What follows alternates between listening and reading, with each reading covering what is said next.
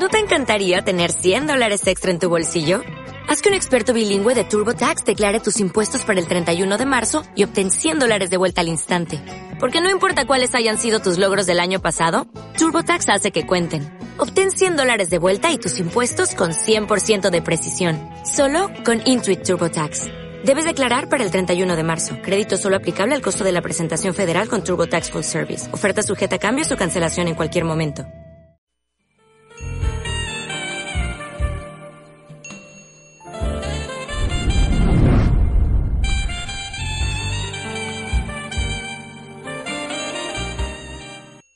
Visitando por primera vez, es un placer recibirle, está en su casa y esperamos que este culto sea de bendición para usted, que pueda usted adorar con nosotros y escuchar las escrituras con su corazón bien dispuesto. Génesis 2.15, por favor, hermanos, si me regala un minuto en pie, es nuestra costumbre acá leer en pie y después vamos a orar y luego nos sentamos a escuchar la enseñanza, hermanos.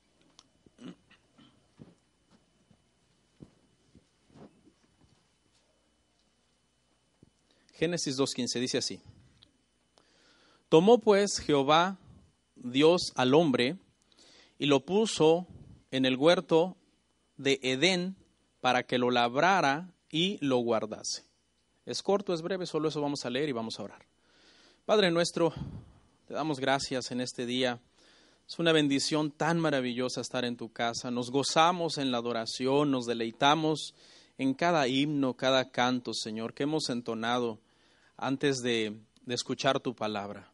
Señor, venimos con un corazón necesitado, Señor, hambriento de tu palabra, sediento, Señor, de, llenarnos con esas, esos ríos de agua viva, Señor, que fluyen de las escrituras, porque tu palabra no es un libro cualquiera, es un libro que, que da vida, resucita a los muertos, Señor, sana a los enfermos, levanta a los caídos, Señor, da fuerzas al débil, Gracias, Padre, por tu palabra. El día de hoy, Señor, me pongo en tus manos, Señor, y te pido que, que me ayudes, que me des sabiduría, que me des humildad y que los hermanos puedan recibir, Señor, de parte tuya lo que has puesto en, en mi corazón y en mis labios y, y todo aquello, Señor, que, que sea de mi humanidad, de mi carácter, de mi forma de ser, te pido que me ayudes a controlarlo, Señor, para que no, no salga y, y eche a perder lo que, lo que es bueno, lo que es puro, lo que es limpio tu palabra.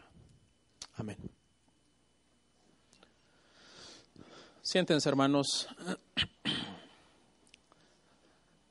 Gloria al Señor. Eh, la serie se llama Excesos, hermano. La retomamos.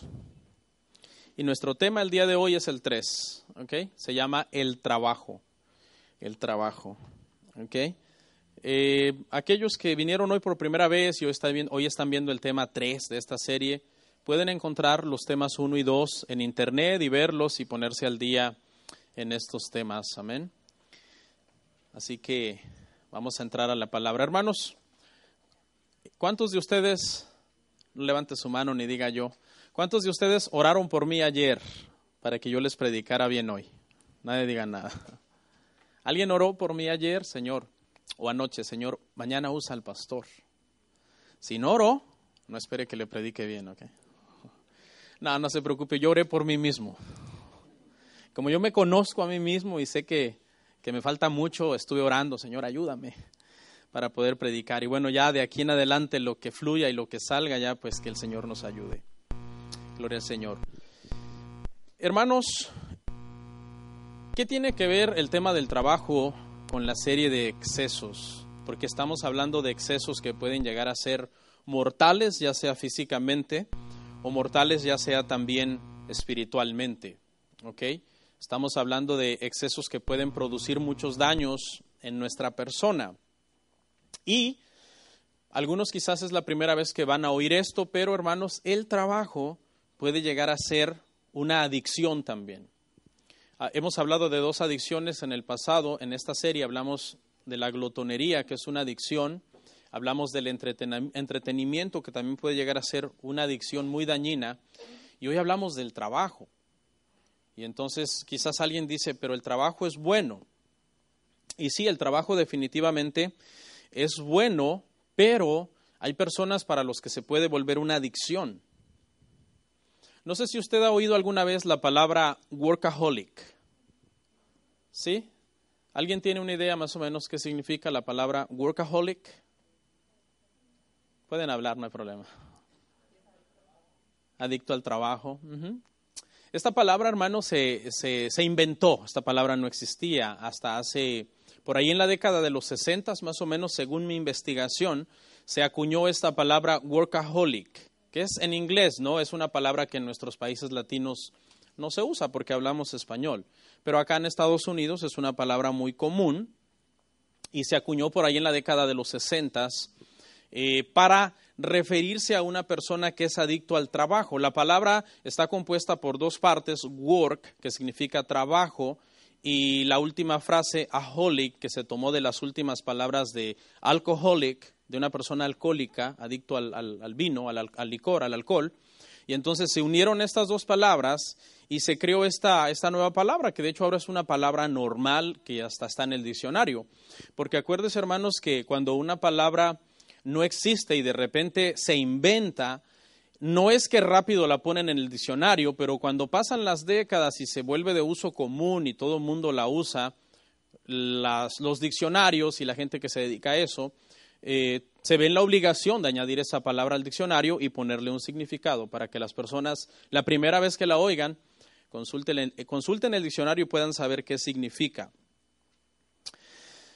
Entonces, nosotros podríamos decir, hermano, que el trabajo es bueno, ¿verdad que sí? El trabajo es bueno, pero la adicción al trabajo es mala. Amén. Porque los mismos daños que produce, por ejemplo, eh, el cigarrillo, produce daños, produce adicción, el alcohol produce daños, produce adicción, los videojuegos, no mira a nadie, eh, la pornografía, hay muchas cosas que producen adicción a las personas. Y está comprobado, hermanos, que todas las adicciones producen daños, ya sea físicos o, hermanos, psicológicos. Amén. Todas las adicciones producen un daño en nosotros. Entonces, este tema, hermano, eh, de la cuestión de los trabajadores, vamos a tenerlo que ver en mucho balance, porque repito, el trabajo es bueno. De hecho, hermanos, la sociedad halaga a la gente trabajadora, ¿verdad? La sociedad halaga a los trabajadores. Cuando la sociedad habla de un trabajador, de un hombre, una mujer que son muy trabajadores, dice, esa persona es bien trabajador, esa persona es madrugador, es bien responsable, es una persona seria, es una persona de palabra. O sea, la sociedad en general tiene a una persona trabajadora en un, en un buen concepto.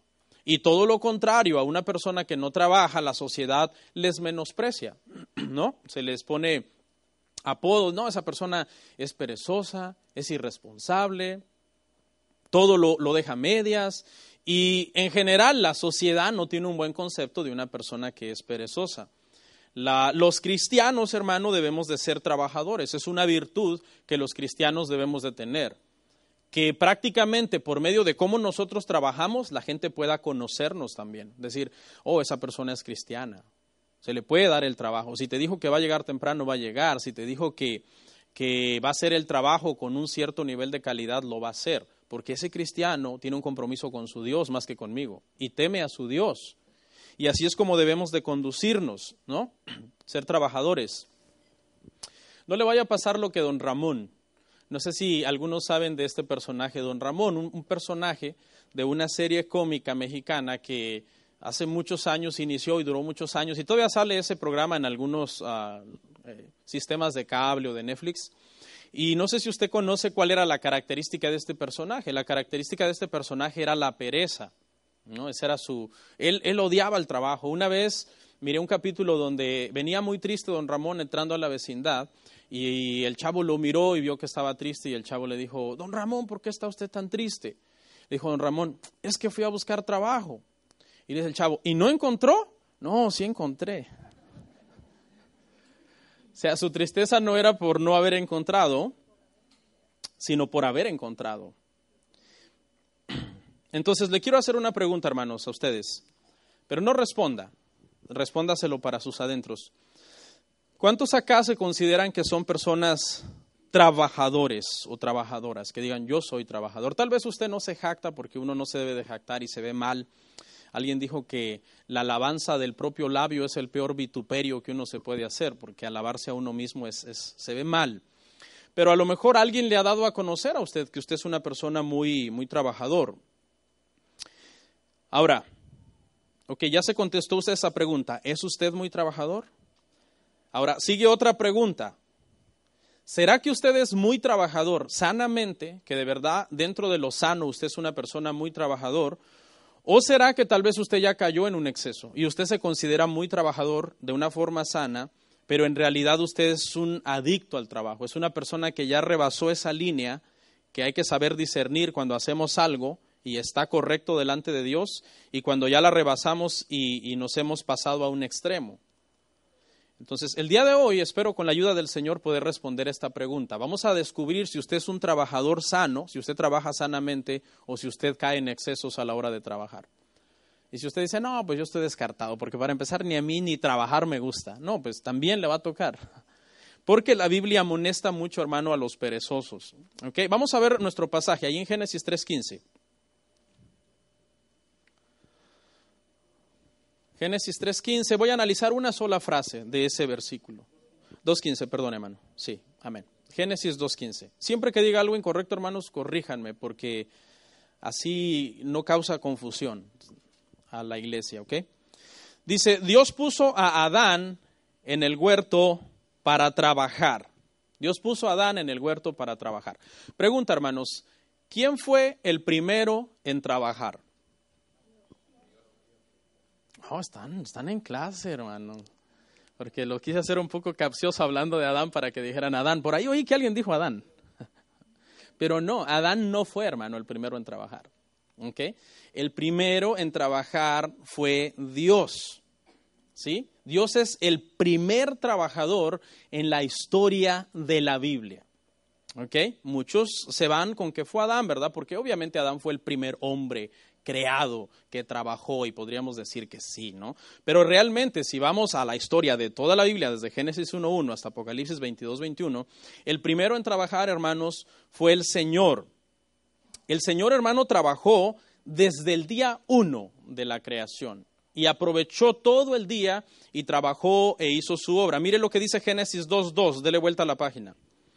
Ahora, si la letra es muy chiquita, es ahí mismo, en la misma página. Génesis 2.2. Y acabó Dios en el día séptimo la obra que hizo, y reposó el día séptimo de toda la obra que hizo. Entonces aquí tenemos nuestro primer pilar, por decirlo así, hermano, dentro de este tema. Si el primer ser en la historia que trabajó fue Dios, entonces el trabajo es bueno, porque Dios en su naturaleza, Él es bueno. Y trabaja antes de que haya pecado y antes de que haya la caída. Instituye Dios, hermanos, el trabajo desde un principio. Trabaja, dice, seis días seguiditos. ¿Ok? Y cuando termina, mire lo que dice, vaya conmigo a Génesis 1.31, cuando él termina de trabajar.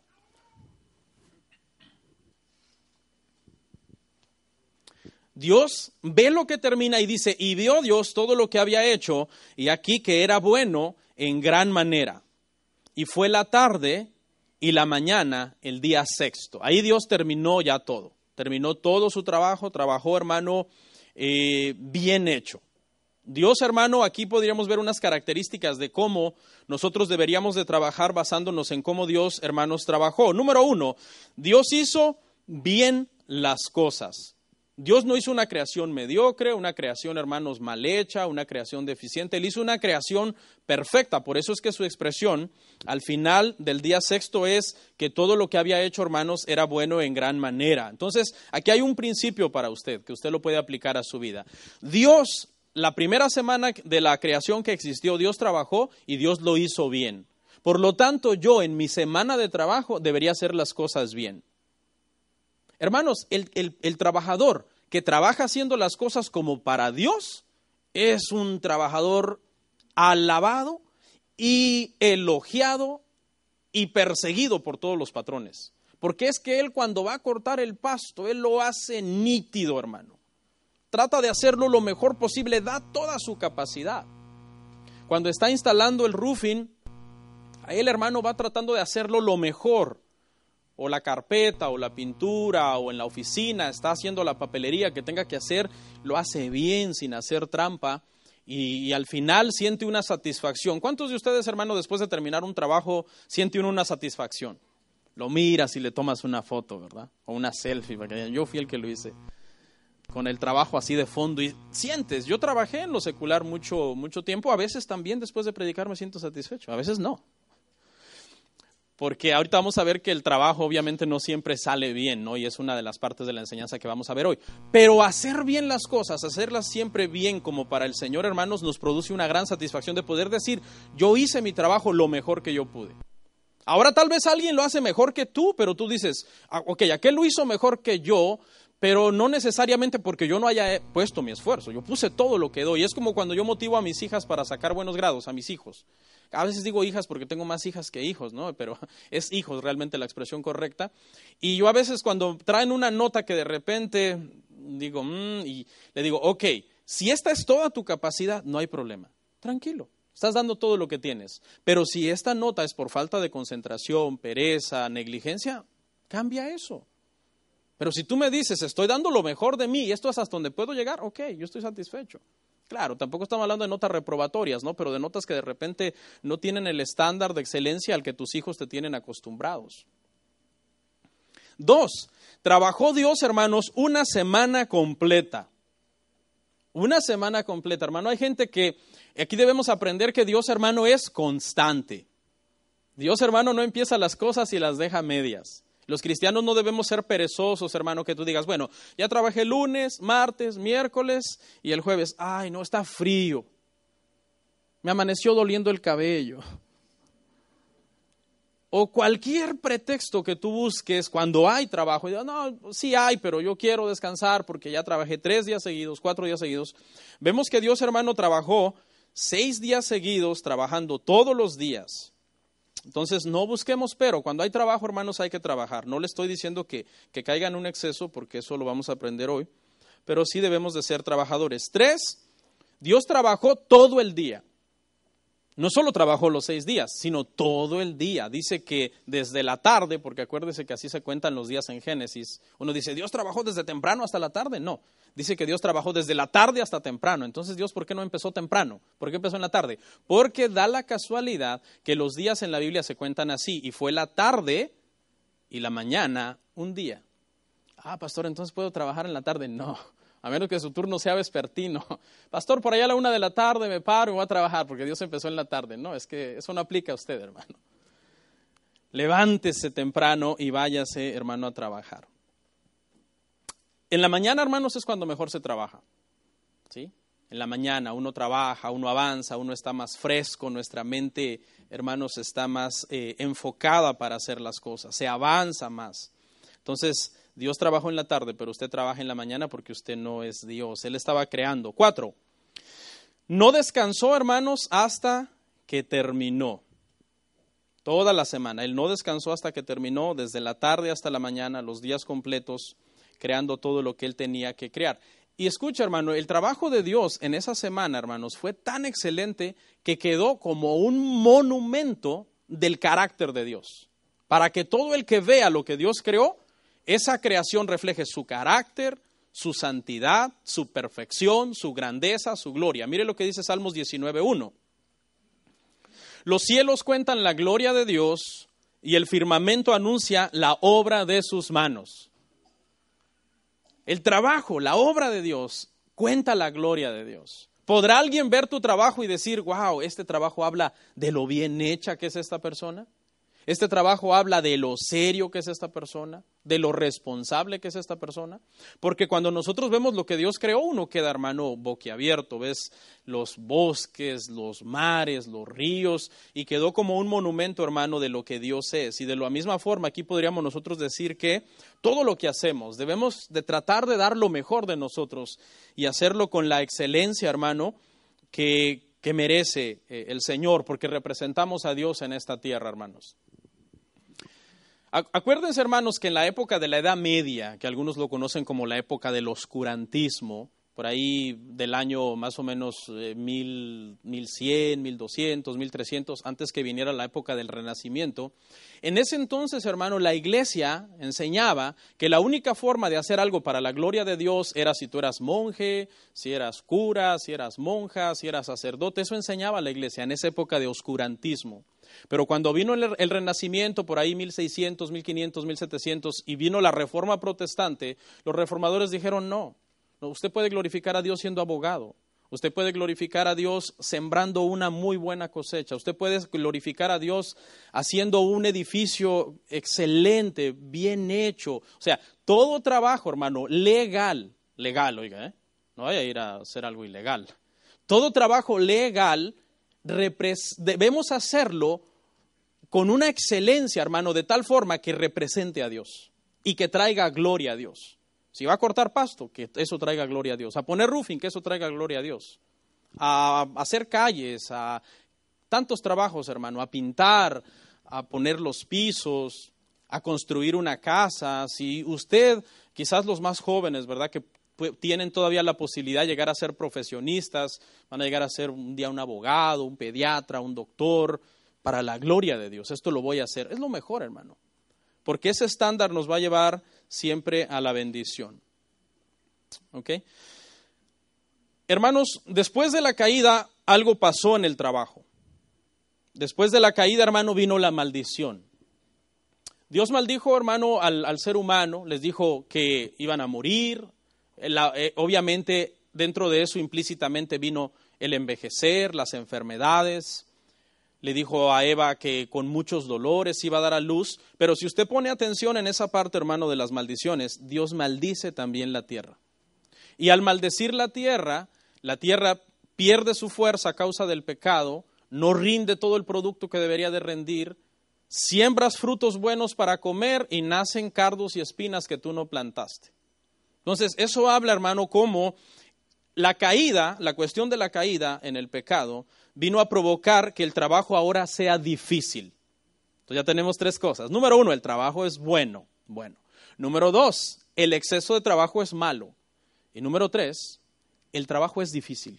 El trabajo no es fácil. Por eso es que es más fácil encontrar gente que hace mal el trabajo que gente que lo haga bien. Porque el trabajo ahora representa desafío, implica reto, dificultad. Le dijo, con el sudor de tu frente comerás. Implica cansancio, implica que en el trabajo haya accidentes. ¿Cuántos han tenido un accidente en su trabajo? Y ya te cortaste o te caíste, aunque sea una cortada con papel, ¿no? Son las que más duelen.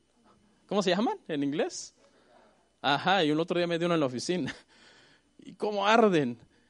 Y, las cosas salen mal y alguien no te paga o hiciste un estimado, lo diste mal y ahora diste tu palabra de hacerlo y ahora sales perdiendo. Y resulta complicado porque la caída trajo esos daños, hermanos, sobre el trabajo. Por eso es de que requiere mucha diligencia de nuestra parte el llegar a ser buenos trabajadores y esforzarnos. Alguien dijo por ahí que en el único lugar donde encuentras la palabra éxito antes que trabajo es en el diccionario. Y es cierto, ¿no? La gente quiere encontrar éxito sin trabajo, no, eso solamente sucede en el diccionario. Para uno poder salir adelante, y no estoy hablando de un éxito mezquino, mundano, no, pero estoy hablando de, de, esa satisfacción, de sentirte realizado, de decir lo logré, lo pude hacer para la gloria de Dios. Para que llegues ahí necesitas qué? Trabajo, sudar, trabajar duro y espero que pues este sermón también sirva para hacer un llamado a quienes en verdad a veces no les gusta trabajar y eso es un mal testimonio para el cristianismo.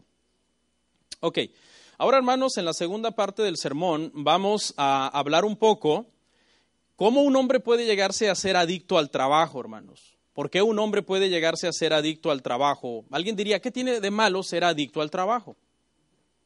Es bueno que yo sea adicto al trabajo. Hasta hay muchos hombres que le dicen a sus mujeres, tú quejas que yo soy muy trabajador, porque a lo largo de la iglesia, hermano, de la historia de esta iglesia, yo he escuchado muchas quejas de las esposas y una queja bien recurrente, hermanos, es mi marido trabaja mucho. Es una queja bien recurrente. Mi marido trabaja mucho. Y alguien podría decirle, hermana, ¿y qué se queja? Pues si el mío no trabaja nada, ya quisiera tener el suyo. No, pero, pero es que a la larga, hermano, cuando algo cae en un exceso, acaba volviéndose algo que te irrita, que te amarga, que te hace sentir menos importante, que no mereces atención. Y esa es la queja de muchas hermanas. Porque alguien podría decir, ¿ser adicto no es malo al trabajo? Alguien podría decir, toda adicción es mala, menos la adicción al trabajo. ¿Por qué, hermano? Bueno, porque la adicción al trabajo me va a producir más dinero. ¿Y el dinero es malo? No, la Biblia dice que el amor al dinero es el que es malo, pero el dinero en sí no es malo. O alguien más podría decir, la adicción al trabajo no es mala, pastor. ¿Sabe por qué? Usted está mal, pastor, porque el trabajo a mí me relaja. Estar en casa me estresa, pero el trabajo me relaja. Entonces, ¿cómo puede usted decir que la adicción al trabajo es mala? Yo puedo trabajar 15, 16 horas diarias, salir a las 5 de la mañana en mi casa, volver a las 10 de la noche y eso me relaja a mí. Pero vamos a ver a la luz de la palabra que esa es una filosofía incorrecta. Alguien podría decir también, la adicción al trabajo no es malo porque yo avanzo más en mis metas y proyectos. En lugar de lograr mis metas en el 2030, las voy a lograr en el 2025, si trabajo a marchas forzadas. Y suena bien y suena noble, porque ¿quién no quisiera estar todavía joven y poderse retirar? Generalmente uno de los temores que como personas se nos cruza por la mente, aunque seamos cristianos, somos humanos, muchas veces es, ¿y quién me va a mantener de viejito? ¿No? Pero tranquilo, ahorita vamos a ver, hermano, bíblicamente esto. Y precisamente esa es otra razón, ¿no? Que hay gente que dice, yo tengo que trabajar duro ahora que puedo.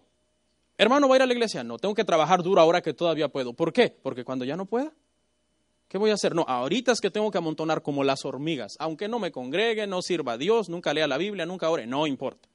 ¿Por qué? No, estoy pensando en mi retiro. Y vamos a tratar de quitar esos argumentos que filosóficamente, hermano, en realidad son antibíblicos. Suena muy bien, suenan razones nobles. Cualquiera aplaudiría eso. Pero Dios aplaudiría eso. Número uno, vamos a verlas una por una. Número uno, trabajo mucho tiempo pensando en mi retiro. Trabajo mucho pensando en mi retiro. Aquí el consejo bíblico, hermano, es, número uno, no te jactes del día de mañana. De, para empezar, ya estás mal. Porque, sinceramente, hermano, tú no tienes la capacidad de asegurar que vas a llegar a tu retiro. O que ahorita al salir de aquí puedes morir. Entonces, la Biblia prohíbe toda jactancia como esa. No la traigo la cita, búsquela en Santiago 4.13, pues no la, no la traigo. Vamos a ver otra. Pero Santiago prohíbe eso. Dice, ay de los que dicen, mañana haremos, iremos, compraremos y traficaremos, cuando debías de decir, si el Señor quiere. O sea, esta persona que está hablando en Santiago, aunque es muy trabajador, porque quiere hacer muchas cosas, siempre primero pone a Dios. Pero vayamos algo similar en Proverbios 27.1.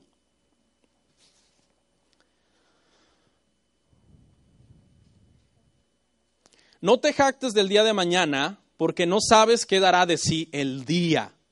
No te jactes del día de mañana. Está bien, yo quisiera llegar a retirarme un día y estar por ahí unos 60 y no sé qué y decir, ya, yo vivo de mi retiro, porque le quitan un montón de dinero a uno, hermano, de retiro. Un montonal de dinero que le quitan a uno. Entonces, yo quisiera llegar ahí, pero yo no tengo garantía de eso. ¿Por qué me puedo morir al rato de un infarto? Señor, no. Toda jactancia como esta, hermano, habla de orgullo humano y falta de confianza en Dios. Orgullo humano. Yo puedo. Yo lo lograré. Yo voy a llegar ahí. Yo, yo. ¿No? Entonces, ¿de qué te sirve llegar a viejo con dinero, todo amargado y sin paz con Dios? Ah, vamos a suponer que lo logras y llegas viejo, retirado, amargado, porque nunca buscaste a Dios en toda tu vida. Con tu dinero ahí, sin Dios. Entonces tenemos que ser más sabios en eso. Dos, trabajo mucho para tener más dinero. Ya vimos que el dinero no es malo en sí, el amor al dinero es malo. Cuando decimos que el amor al dinero es malo, hermano, no estamos diciendo que usted no debe ahorrar, que usted no debe pensar en la renta del mes que viene, que usted no debe pensar en la educación de sus hijos, porque hay gente que lo lleva al extremo. O sea, el, dinero no es malo, el amor al dinero es malo, pero tener un ahorro no es malo. También es parte de nuestra prudencia, de nuestra sabiduría que Dios nos ha dado. Y eh, hermanos, pues tenga cuidado cuánto dinero acumula, ¿no? O sea, porque usted se puede enamorar de su dinero o el colchón le va a quedar chueco. No, va a dormir y se va a rodar, va a amanecer en el suelo. Acomódelo bien abajo del colchón, nivélelo. Pero tener, hermanos, mucho dinero es peligroso, hermanos. Es peligroso. Porque te enamoras del dinero. Te puedes enamorar del dinero. Mire lo que dice Lucas 12, 19 al 20. Lucas, 12, 19 al 20. Y diré a mi alma, alma, muchos bienes tienes guardados para muchos años. Repósate, come, bebe, regocíjate. Pero Dios le dijo, necio, esta noche vienen a pedirte tu alma. Y lo que has provisto, ¿de quién será? Le voy a dar un consejo.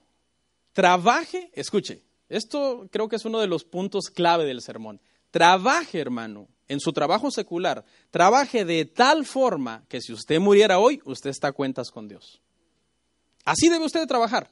Siempre trabajando pensando, no me importa si llego a mañana, pero si muero hoy, con quien yo sí estoy bien, es con Dios.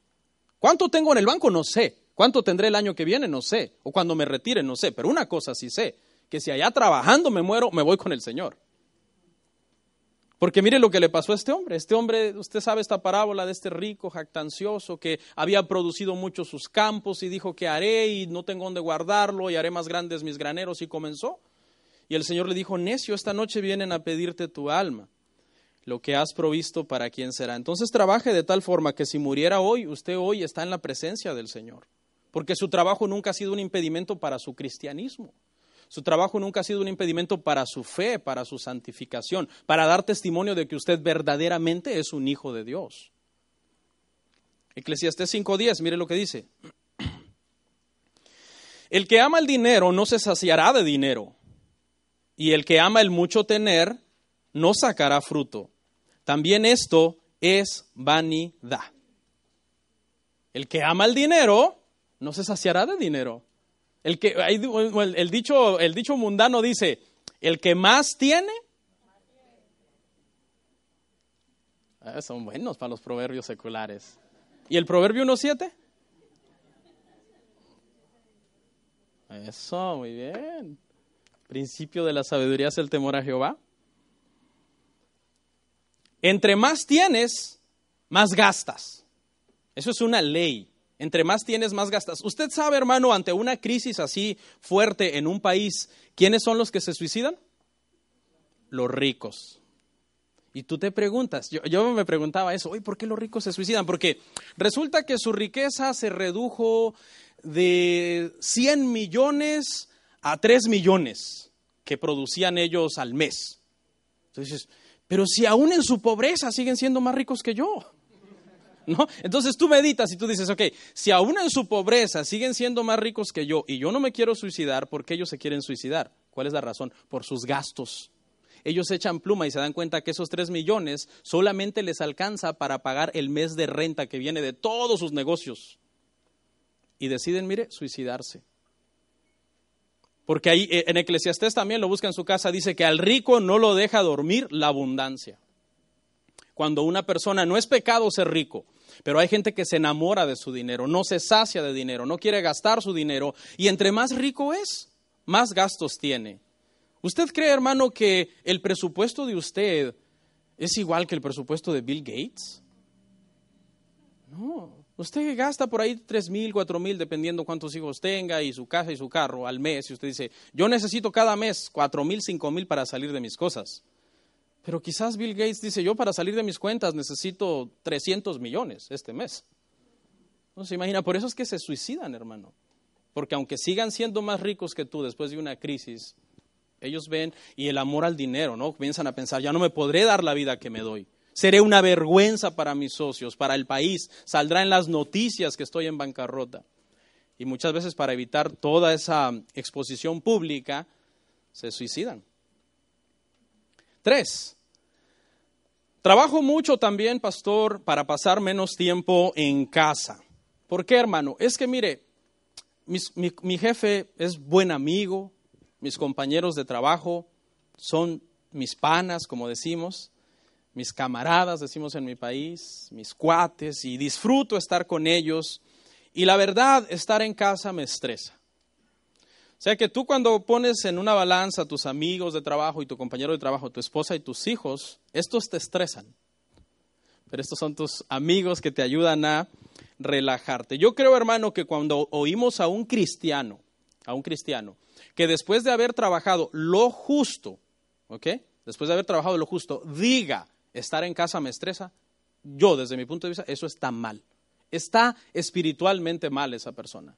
Porque lo sano, hermanos, es que una vez que nosotros como hombres de Dios, y las mujeres que trabajan también, de haber trabajado lo justo, no digamos que nos estresa, sino que digamos que nos necesitan y vamos a estar con ellos para darles un buen ejemplo. ¿Tú crees que tu maestro, el maestro de escuela o, la maestra de escuela de tu hijo o tu hija le va a enseñar buenos principios morales? O sea, ¿es su deber? Tal vez sí lo hace, supongamos que es alguien cristiano. Pero es deber de ellos, es deber del maestro o la maestra de la escuela enseñarle principios morales a tus hijos. Aún de las maestras de escuela dominical. ¿Es, ¿Es, trabajo de los maestras de escuela dominical enseñarle principios a tus hijos? Sí, pero como algo secundario. Porque el principal maestro de tus hijos debes de ser tú. ¿Y a qué horas los vas a enseñar si tú trabajas al extremo, trabajas en exceso? No se confíe que porque sus hijos van el domingo ahí ya, oh, mis hijos son bien cristianos. Tú les estás dando un buen ejemplo. Les estás enseñando la ley moral de Dios para que ellos dejen la mentira, no roben, digan no al adulterio, no a la fornicación. Todo ese tipo de clases uno se los tiene que dar a sus hijos desde chiquitos. Diez años. Papi, ¿qué es el adulterio? El adulterio es esto. Un día te vas a casar, es un voto sagrado, es un pacto ante Dios y debes de ser fiel a tu cónyuge. Pero tiene 10 años la niña o el niño, no importa, mejor. Instruye al niño en su camino para que cuando sea viejo no se aparte de él.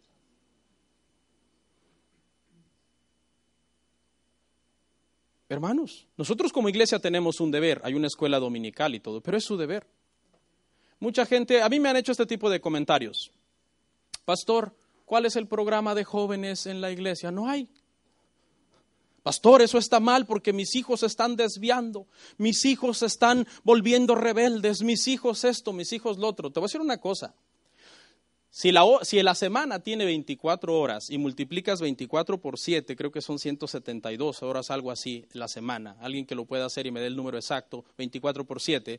Escuche, Tú esperas que en dos horas o en una hora que la iglesia reúna a tus hijos jóvenes haga lo que tú no has podido hacer en las otras 171 horas. 168, 168, que estaba cerca, ¿no? 72, perdón, 24 horas cada día por 7 días a la semana son 168 horas por semana. Y tú esperas que la iglesia en una hora arregle a tus hijos jóvenes rebeldes cuando tú no lo has podido hacer en 167 horas. O sea, tenemos que tener un poco de lógica, hermano. Es tu trabajo principal. Tú eres el principal pastor de tus hijos. Y sí está bien que hagamos algún evento, alguna estrategia, algún recurso, pero no esperes de ahí, porque el mandato es para ti como padre. Enséñales a tus hijos la palabra, modélales la palabra, críalos en disciplina y amonestación del Señor. Pastor, pero es que si paso hablándoles a mis hijos de la Biblia, llorando por ellos y aconsejándolos y yendo a la escuela, ¿cuántos de ustedes padres han ido alguna vez a una junta de sus hijos a la escuela? No, no levante la mano. Pero en serio, ¿Cuántos han dicho, ok, voy a ir a una junta y voy a hablar con la maestra y le voy a hacer preguntas? ¿Cómo va? ¿Cómo se porta? ¿Cómo es su conducta? ¿Cómo es su carácter? Por lo general son las mujeres, ¿no? Las que hacen eso, por lo general. Usted dice, sí, pastor, porque ella está en la casa y yo me voy a trabajar. Está bien que de repente no vayas a todas las juntas, pero por lo menos una vez al año, la junta final, en donde ya te van a dar el, te van a dar el resumen final de cómo estuvo tu hijo o tu hija todo el año, haz tiempo para estar ahí presente y hacerle las preguntas pertinentes a, los maestros. Pastor, pero es que entonces, ¿quién va a proveer? Tú, tú. Tú eres bivocacional, tú tienes dos trabajos, aprende esto. Tienes un trabajo secular para proveer y tienes un trabajo emocional y espiritual para formar y crear a tus hijos. Entonces, ¿qué hago, pastor? Organízate, administra tu tiempo, sé sabio, pídele a Dios sabiduría. Sobre todo, tú tienes que estar bien espiritualmente. Porque ¿cómo puede guiar un ciego a otro ciego? Ambos se van a caer, dice la Biblia, en un pozo. Entonces usted debe de cuidar su vida espiritual. Esa fue la razón tres, ¿verdad? La gente que dice, trabajo mucho para no pasar tiempo en casa. Mis hijos me estresan, corren, gritan, me jalan el cabello. Ay, esos hijos ya no los aguanto, no sé qué estaba pensando. Bueno, ya estás metido, ahora aguántate. Eso lo hubieras pensado antes. Eso lo hubieras pensado antes. ¿Ok? Ahora sé hombre. ¿No? Dígale, sé hombre. No, no le diga. Va a que... Sí, soy bien hombre trabajo demasiado. Esa es la mitad de hombría. La otra mitad es que disciplines a tus hijos y los amonestes y les des buen ejemplo espiritual. Un hombre que se las da de muy trabajador y espiritualmente está en la calle es medio hombre. Sí, porque, porque es que le falta la otra mitad. Le falta la otra mitad espiritual, hermanos. Y con esto no estoy implicando un comentario truán ni nada. Estoy diciendo que lo que, le falta cumplir con su deber. ¿Quién va a proveer, pastor, si paso aconsejando a mis hijos? Pues tú. ¿Y quién los va a aconsejar? Tú. ¿Puedo hacer las cosas? Sí, porque si no pudieras, Dios no te lo pediría. Dios no nos pide algo que es imposible. Cuatro, pastor, también predico mucho para sentirme realizado. Según los estudiosos del comportamiento humano, hay varias necesidades afectivas de un ser humano. Una de ellas es el amor. Aunque alguien diga, no, yo no necesito amor.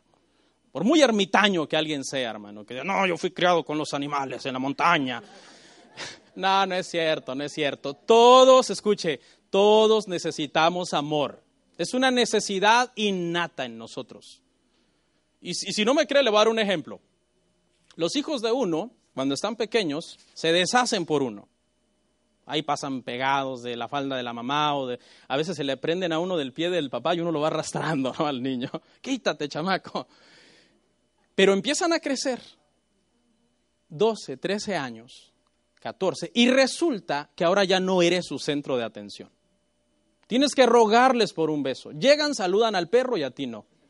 No, en serio, no, esto es literal, hermano. Llegan de la escuela, ay, mi bebé, y tú dices, ay, hija, el perro. Ahora, yo no sé si a usted le gusta eso, pero a mí no me gusta. Y yo estoy seguro, a menos que sus hijos sean extraterrestres, que así son. Que usted en algún momento de la vida de ellos, usted ya no es esa primera atención, papi, mami. Sería raro si lo hay, porque no es una ley lo que estoy diciendo. Pero ahí anda uno haciéndose la víctima, ¿verdad? Con indirectas. Sí, en esta casa nadie me quiere. El día que me muera, a ver si no me necesitan. ¿Por qué? ¿Sabe por qué usted hace eso? De andarse ahí haciendo la víctima y tirando indirectas. Porque en su corazón usted quiere amor. A usted no le gusta sentirse rechazado, solo, que no es importante, que nadie le hace caso. Entonces, bueno, ya me salí del tema, pero, pero una de las necesidades de todo ser humano es amor. La otra cuál es? Es que aquí es donde caigo en lo del trabajo, sentirse realizado. Sentirse realizado es una necesidad bien grande en uno de persona. Por eso mucha gente cuando ya va pegándole a los 40 y siente que no ha hecho nada, hay gente que tiene una crisis de identidad.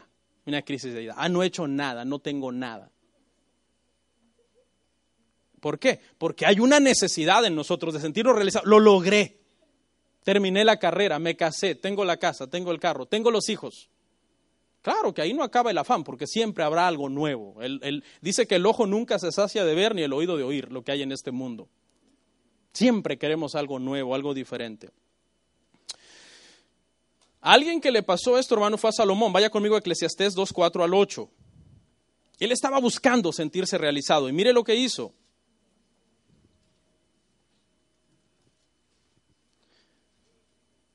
Engrandecí mis obras, edifiqué para mí casas, planté para mí viñas, me hice huertos y jardines y planté en ellos árboles de todo fruto me hice estanque de aguas, estanques de aguas para regar de ellos el bosque donde crecían los árboles. Compré siervos y siervas, y tuve siervos nacidos en casa, también tuve posesión grande de vacas y de ovejas, más que todos los que fueron antes de mí en Jerusalén. Me amontoné también plata y oro y tesoros preciados de reyes y de provincias. Me hice de cantores y cantoras, de los deleites de los hijos de los hombres, y de toda clase de instrumentos de música. Si algo tenía Salomón, es que Salomón no era perezoso. Salomón era trabajador, hermano. Mire todos los, los compromisos. Construcción, vemos las diferentes áreas de trabajo en que él se metía a proyectos. Construcción, tanto de casas privadas como de eh, propiedades nacionales, como el templo y otras cosas que eran de carácter nacional. ¿Qué más? Agricultura, minería, ganadería, artes. En todos estos ramos Salomón se desempeñaba, invertía, trabajaba y hacía muchos proyectos. ¿Por qué hacía todo Salomón esto? Bueno, pues tenía dinero, podía hacerlo, pero ¿sabe que también? Andaba buscando sentirse realizado. ¿Cómo lo sé? Es que ahí está en el verso 11. Mire, bájese un poquito, ahí mismo. Baje un poco al verso 11. Miré yo luego todas las obras que habían hecho mis manos y el trabajo que tomé para hacerlas. Y aquí todo era vanidad y aflicción de espíritu, y sin provecho debajo del sol. Tú puedes lograr lo que quieras en el mundo, tu empresa, y decir, oh, tengo tantos trabajadores, oh, manejo tanto dinero al mes, oh, terminé la carrera, tengo el título, estoy ejerciendo, me casé, tengo hijos. Porque andas sintiendo, andas buscando estar realizado. Pero te voy a decir algo, sin Dios jamás estarás realizado como ser humano. Porque todo ser humano, hermano, en esta tierra, la necesidad primordial es la espiritual. Y Salomón, después de que terminó de hacer tantas obras, hermano, él miró todo y dijo, ¿y ahora ya, estoy feliz? No. Porque la principal realización, hermanos, es Dios. Y él llegó a esta conclusión. Dele la vuelta a la... No, Eclesiastés 12, 13, 14, al final del libro. Los últimos dos versículos del libro.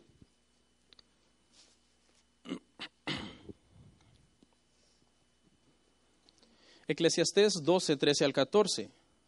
Ok, Salomón, trabajaste mucho. ¿Y ahora qué pasó? El fin de todo discurso oído es este. Teme a Dios y guarda sus mandamientos, porque esto es el todo del hombre, porque Dios traerá toda obra a juicio juntamente con toda cosa encubierta, sea buena o sea mala.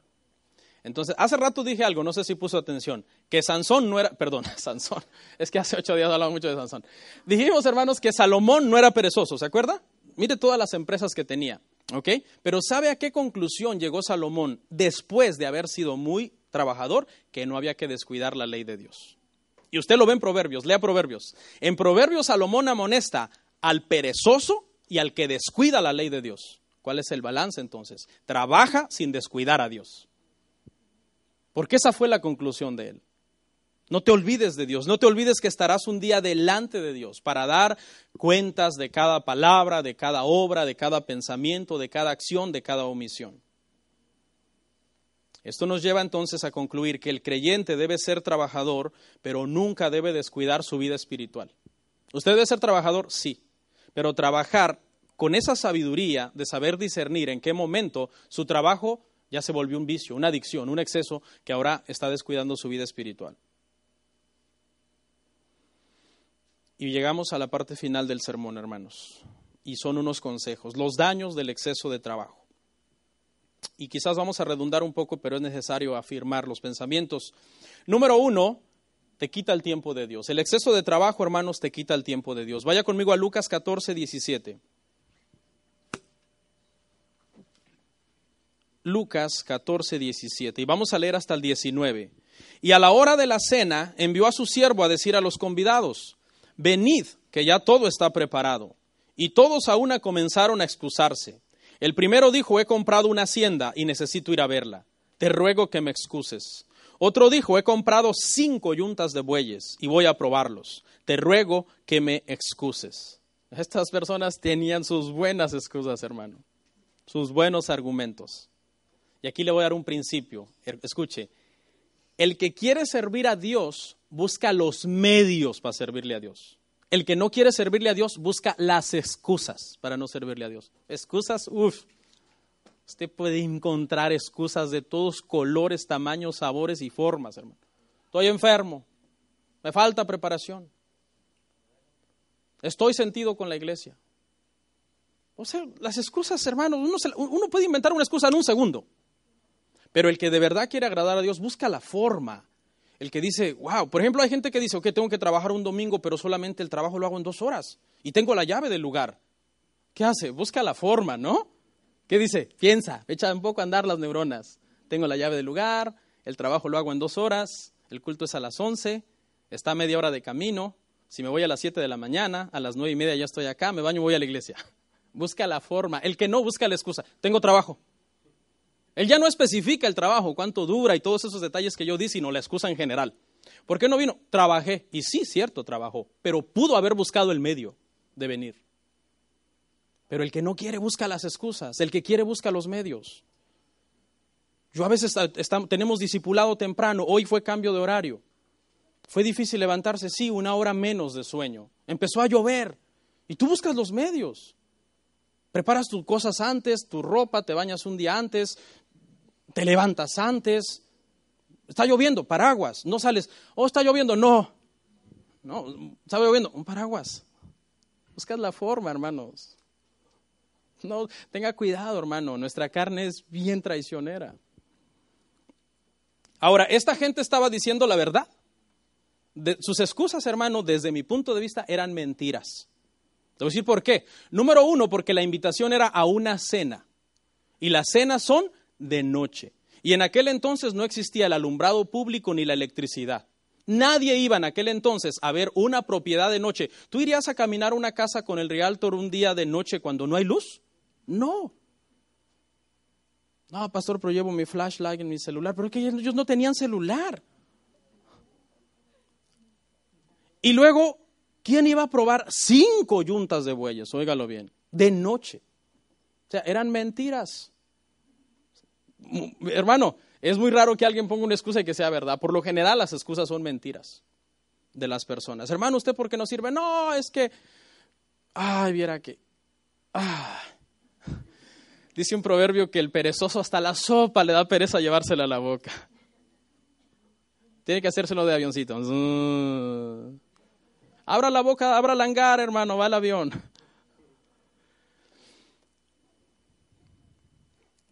Esta gente estaba mintiendo, hermanos. Congregarse, hermanos, ya lo he dicho y lo repito, congregarse no es una garantía de que tú vas a estar bien espiritualmente, pero no congregarse si es un alto grado de garantía que algo está mal en ti. Porque hay gente que dice, no, yo no me congrego porque fulano no sale de la iglesia y nunca cambia. Es que congregarse no es garantía de cambiar. Pero no congregarse sí es garantía de que algo está mal en tu corazón. Deje de buscar excusas, deje de buscar pretextos. Dos. Entonces, número uno, vimos que el exceso de trabajo te quita el tiempo de Dios. Te hace lleno de excusas, lleno de pretextos, lleno de puras cosas de la carne. Número dos, el exceso de trabajo, hermano, te deja, o hermana, sin fuerza para servir a Dios. Te deja extenuado. Éxodo 5, 16 al 17. No se da paja a tus siervos y con todo nos dicen, haced el ladrillo.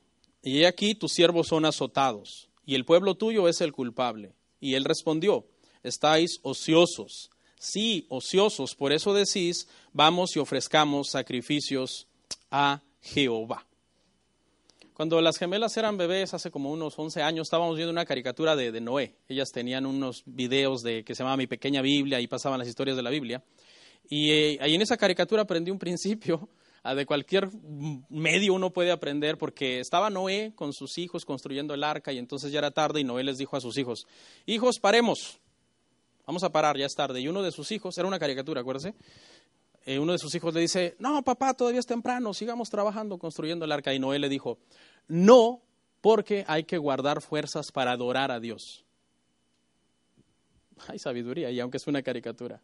Tú trabajas hasta que no puedas más, llegas a tu casa, ¿tú crees que tú vas a querer venir a trabajar? Perdón, a, trabajar, sí, a, la iglesia. ¿Tú crees que vas a querer venir a la iglesia? Que vas a tener ánimo de arrodillarte a orar, ánimo de abrir las escrituras y, y leer la Biblia. Si te venías durmiendo en los semáforos. El exceso de trabajo, mire lo que hizo el faraón. El faraón les puso un exceso de trabajo a los israelitas en Egipto de tal forma que hasta pensar en Dios les diera pereza. Ay, hasta pensar en Dios me da pereza. Es que estoy tan cansado.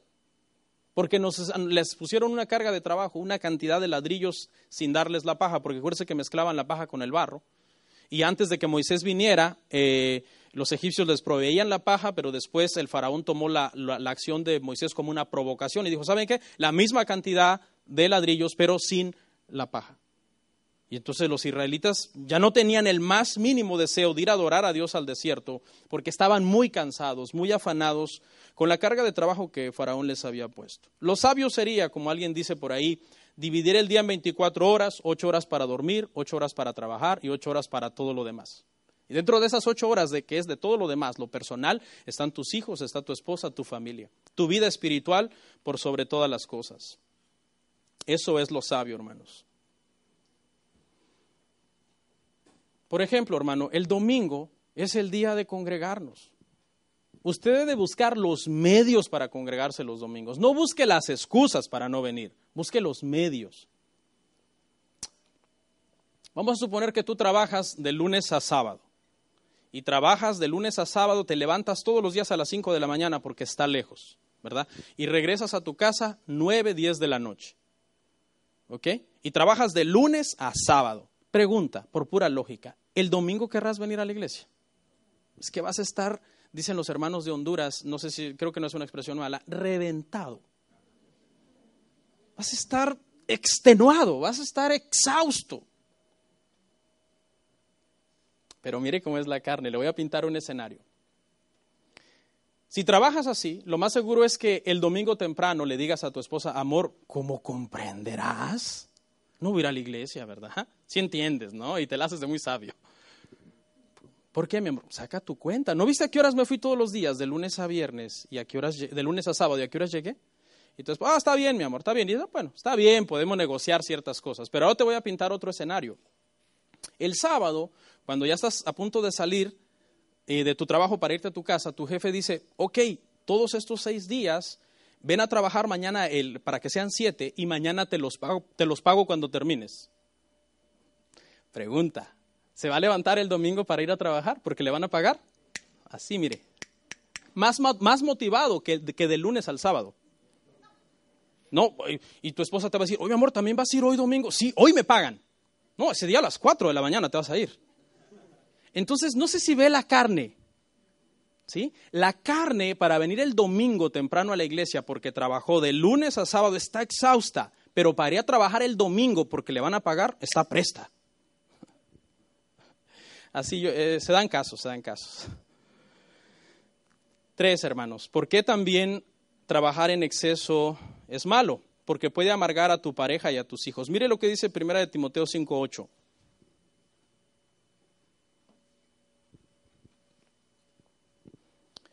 Porque si alguno no provee para los suyos, y mayormente para los de su casa, ha negado la fe y es peor que un incrédulo. Tenemos que proveer porque si no somos peores que un incrédulo. Pero si también descuidas a tu familia, también eso es lo que hacen los incrédulos. Entonces debes de, mediar las cosas, trabajar para proveer, pero al mismo tiempo trabajar hasta el punto que tu familia no se quede sin ti. Un pastor dijo algo muy sabio una vez y dijo, trabaja de tal forma que a tu familia nunca le falte nada y sobre todo que no le faltes tú. Eso es sabio. Ese es el balance, ese es el equilibrio. Trabaja de tal forma que a tu familia nunca le falte nada, pero sobre todo que no le faltes tú. Porque de ahí es donde después las mujeres están, hermanos, amargadas. Y, se ven en el espejo y dicen, ok, zapatos de esta marca, pantalón de esta marca, y blusa de esta marca y blusa de esta marca, pero no tengo a mi esposo.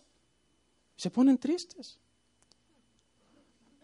Daría yo todas estas marcas por mi esposo.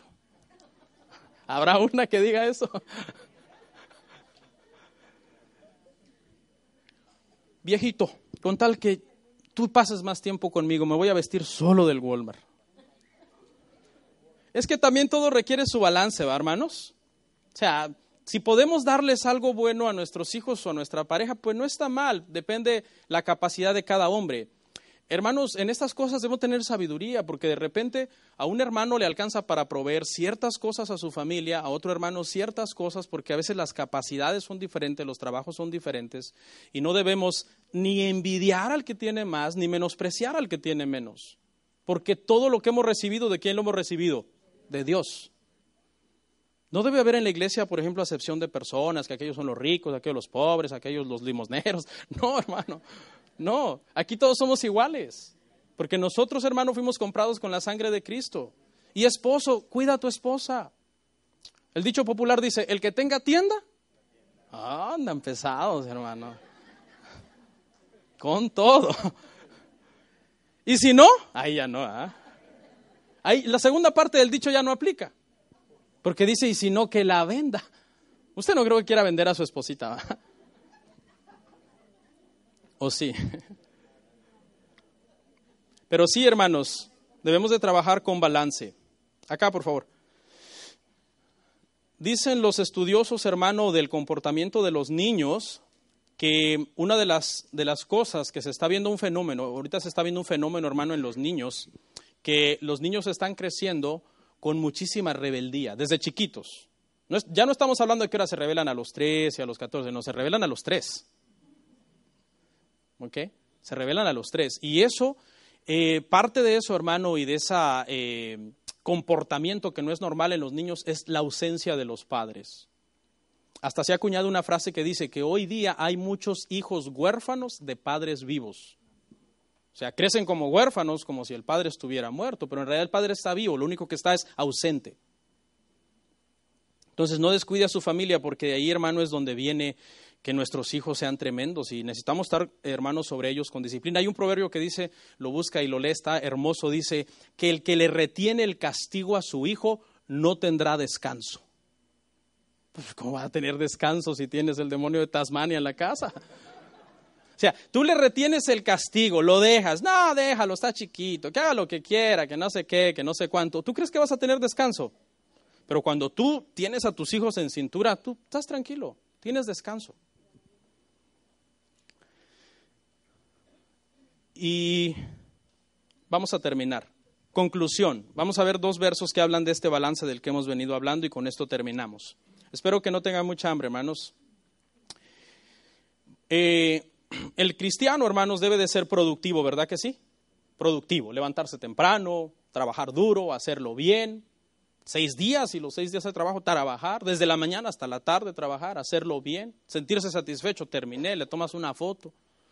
Qué rico, todo eso está bien, ¿ok? Pero en un balance, mire lo que dice segunda de Tesalonicenses 3, 10 al 11. Vamos terminando. Segunda de Tesalonicenses 3, 10 al 11. Porque también cuando estábamos con vosotros os ordenábamos esto. Si alguno no quiere trabajar, tampoco coma. Ahí está. Solución. Porque oímos de algunos de entre vosotros que andan desordenadamente, no trabajando en nada, sino entremetiéndose en lo ajeno. Ahí entremetiéndose en lo ajeno es un, es una, un ah, perdón, ¿qué es la palabra? Eufemismo para decir que pedían prestado. No es que estaban metiendo en tu vida, sino que es una forma bonita de decir que andaban quitándole el dinero a los demás. Pero dice que el que no trabaja, que no come. O sea, debe usted trabajar. Le, estoy dando este tema de excesos de trabajo para que usted diga, no, pues ya no voy a trabajar para no caer en excesos. No es que usted tiene que trabajar. Pero debe tener siempre en cuenta esto. Mire, Juan 6, 27 es nuestra última cita de hoy. Pero no se empieza a acomodar para irse porque me falta un poquito. Y porque cuando digo es mi última cita, todo el mundo se para, se va al baño y se pierde en el clímax del sermón, se pierde en la conclusión. Trabajad no por la comida que perece, sino por la comida que a vida eterna permanece, la cual el Hijo del Hombre os dará, porque a este señaló Dios el Padre. Pastor, ahí dice que yo no trabaje por la comida que, que, que perece, entonces ya no voy a trabajar. No, es que aquí Jesús está usando una hipérbole para decir que siempre que trabajes para tu comida, tu techo, tu calzado, tu educación, tu salud, lo que necesitas, que nunca te olvides que lo más importante es tu vida espiritual, la vida eterna. Porque eso dice que permanece, hermano. Sin embargo, las cosas de este mundo, dice que los tesoros de este mundo, el orín, la polilla, los corrompen. Nadie se va a llevar nada, hermanos, de esta tierra el día que muera. Hay ricos, hermanos, que caen en unos extremos de su amor al dinero. Se han oído casos, un multimillonario que heredó, hermanos, a su gato. En serio, no sé si supieron. Multimillonario, hermano, heredó a su gato, cuando ese dinero le pudo haber quitado el hambre a millones de niños en África. ¿Quién fue el heredero? El gato. Otro, recientemente, ¿sabe qué hizo, hermano? Dejó su dinero laqueado en una cuenta de banco sin dar los, las contraseñas y los pines para poderlo sacar. No sé, tal vez la autoridad va a expropiar el dinero y hacerlo tesoro nacional o no sé, pero ¿se imagina, hermano? En lugar de dárselo a alguien que lo necesite o a un hospital que atiende cáncer. ¿Pero por qué, hermano? Porque dice que el que ama el dinero no se saciará del dinero. Y aún en su muerte se van idolatrando su dinero, diciendo, si no es mío, no es de nadie. Tremendo, hermano, qué tremenda maldad. ¿Quién tiene un billete que me preste? Quiero hacer una ilustración. Un billete, no importa la denominación, pero que sea un billete que... Eso, Marvin, muy bien, muy bien, muy bien. Gracias, gracias. Te voy a comer, mi amor. Bueno, pero solamente te alcanza para el tuyo. No de así, Marvin. No. Escuchen, hermanos, te lo devuelvo. Los billetes, hermano, de Estados Unidos tienen atrás una inscripción que dice, In God we trust. En Dios confiamos. En Dios nosotros confiamos. Estados Unidos, hermano, cuando fue formado por ahí en 1700 y algo, fue formado bajo grandes principios cristianos. ¿ok? Y uno de esos principios cristianos era una alta ética por el trabajo, pero una alta ética por el trabajo. O sea, hagamos las cosas bien, como para Dios, échase. ¿Por qué usted cree que este país es tan excelente, hermano? Porque esa fue la ética y esos son los principios con los que este país fue fundado. Pero me gustó algo, hermano, que aunque estos, hay gente que duda, dice, no, en realidad fueron eh, eran teístas, no eran cristianos, los que fundaron Estados Unidos. Bueno, pero por lo menos había un principio de que hay un Dios.